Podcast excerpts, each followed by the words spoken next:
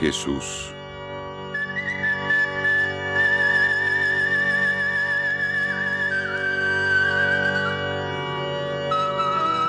Como si fuera un ladrón.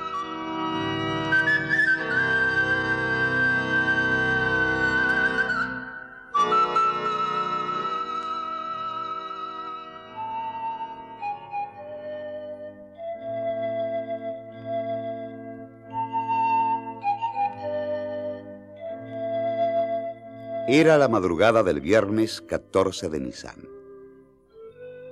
Jerusalén dormía, oliendo a sangre de cordero, borracha de vino y de fiesta.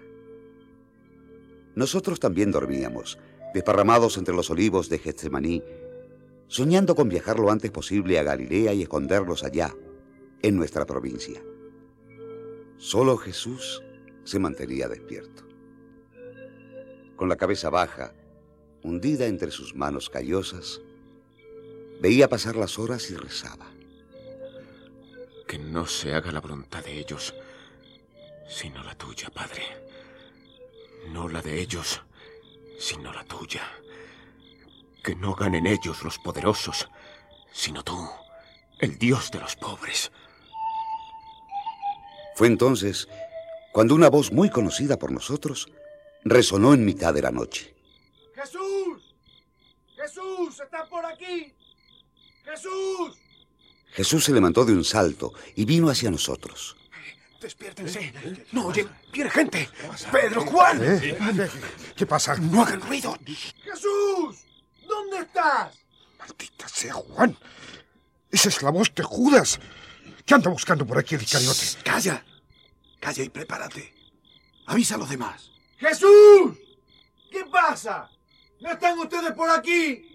La voz de Judas se nos acercaba cada vez más. Santiago y Simón se llevaron las manos a los cuchillos que guardaban bajo la túnica.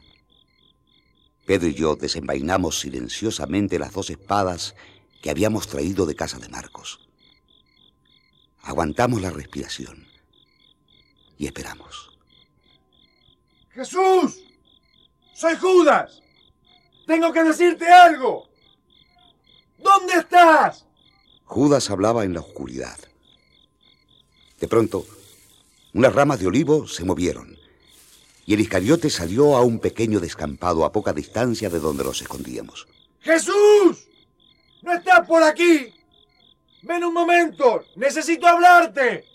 Jesús, a mi lado, respiró profundamente, como tomando impulso antes de emprender una larga y difícil carrera. Voy a salir, Juan. ¿Qué dices? Estás loco. Es una emboscada, Moreno, estoy seguro. No importa, Juan, saldré. No, no lo hagas. Pero Jesús se desprendió de nosotros y avanzó lentamente hasta el claro donde Judas esperaba. Al, al fin te asomas. Me imaginé que estabas por aquí y vine a buscarte. Judas y Jesús, uno frente al otro, se quedaron unos segundos en silencio. La luna de Pascua redonda, muy blanca, vigilaba la noche como el ojo de un centinela. Jesús se acercó un poco más. Judas, compañero, ¿por qué nos fallaste? Todo va a salir bien. Ahora no puedo explicártelo. Confía en mí, Moreno. Judas dio un paso hacia Jesús y lo besó. Era la señal convenida con el comandante de la guardia del templo. De repente, por entre los arbustos, aparecieron dos soldados. Traían sogas y cadenas. Usted es ese tal Jesús, ¿verdad?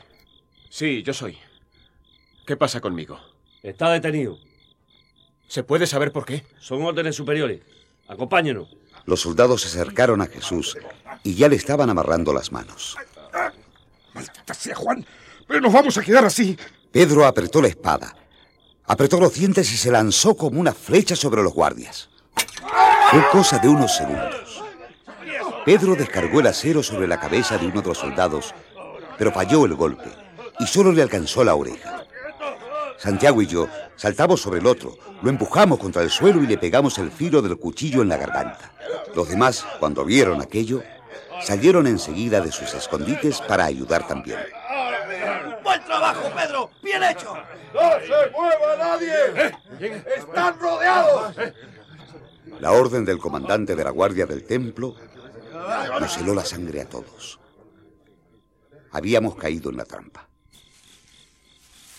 Entonces vimos salir de entre las sombras a muchos soldados armados con espadas y garrotes. Algunos encendieron antorchas para vernos mejor las caras.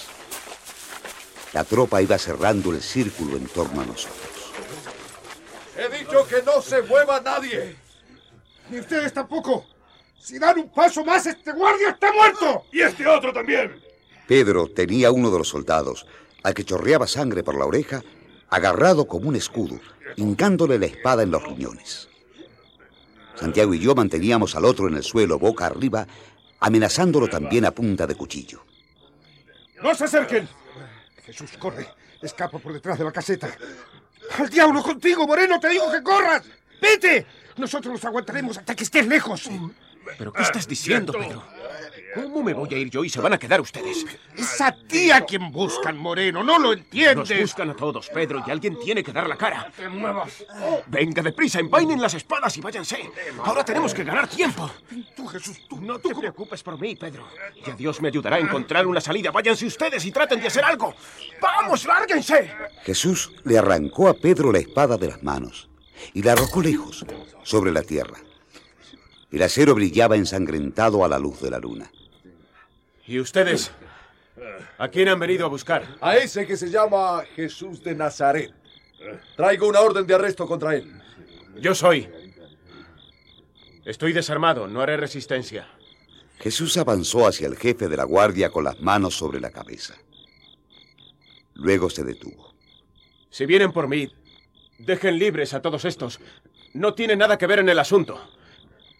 Pedro, Santiago, Juan, váyanse de aquí. Pronto, váyanse todos. Ya nos veremos luego. Moreno. Váyanse, les digo.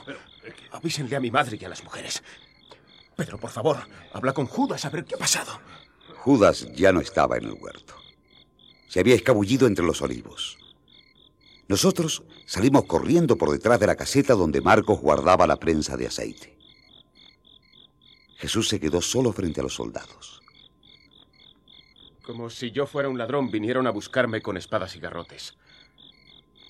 Se equivocaron. Los ladrones son otros. Los ladrones son los jefes de ustedes. Ellos trabajan en la oscuridad porque le tienen miedo a la luz. No pierdan tiempo. Amarren a este tipo y andando. Le amarraron las manos a la espalda y con otra cuerda atada a la cintura, tiraron de él. Misión cumplida.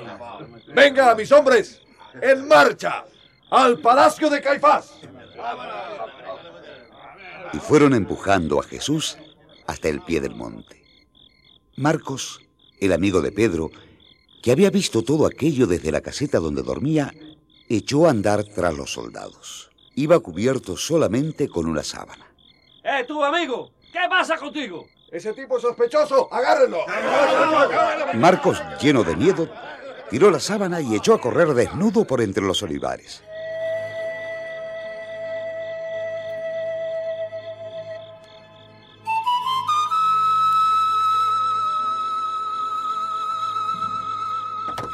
María, María.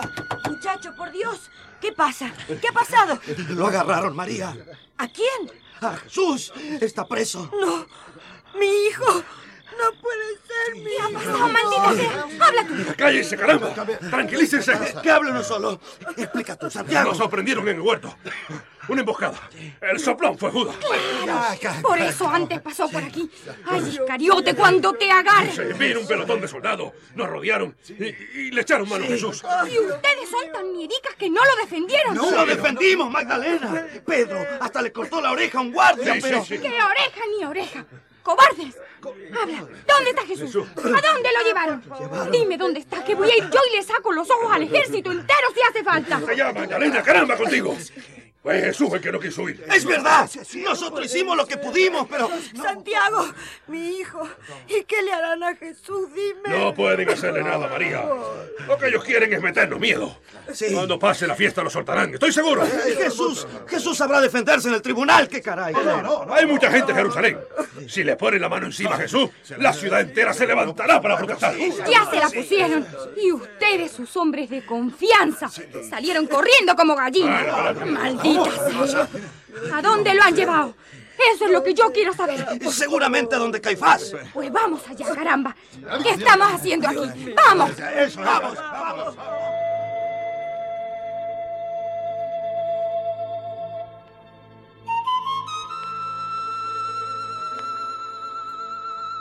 Mientras las mujeres y los otros del grupo echaron a correr por las callejuelas oscuras y solitarias de Jerusalén hacia el palacio del sumo sacerdote, Pedro y yo, después de dar muchas vueltas, después de hablar con el criado amigo mío que trabajaba allí, donde Caifás, encontramos a Judas en una casucha del barrio de Lofel.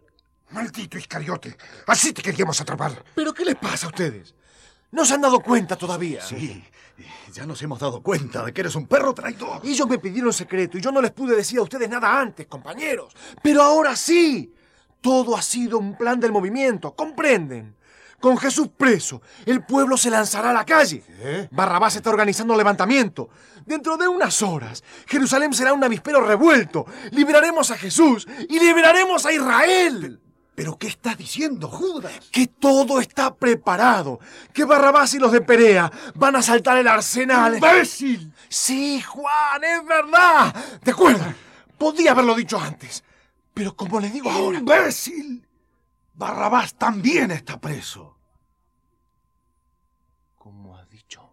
Han hecho una redada, lo han atrapado a él, a Dimas y a varios más del movimiento. Todo está controlado. Nadie hará nada, Judas. ¡Nadie! ¡Mentira! ¡Eso es mentira! ¡Es verdad, Judas! Me lo acaba de decir un amigo que trabaja donde Caifás. ¡No! ¡No puede ser! ¡No puede ser! ¡No puede ser! Y Judas, el de Cariot, se desplomó sobre el suelo de tierra de la casucha llorando y golpeándose la cara con los puños.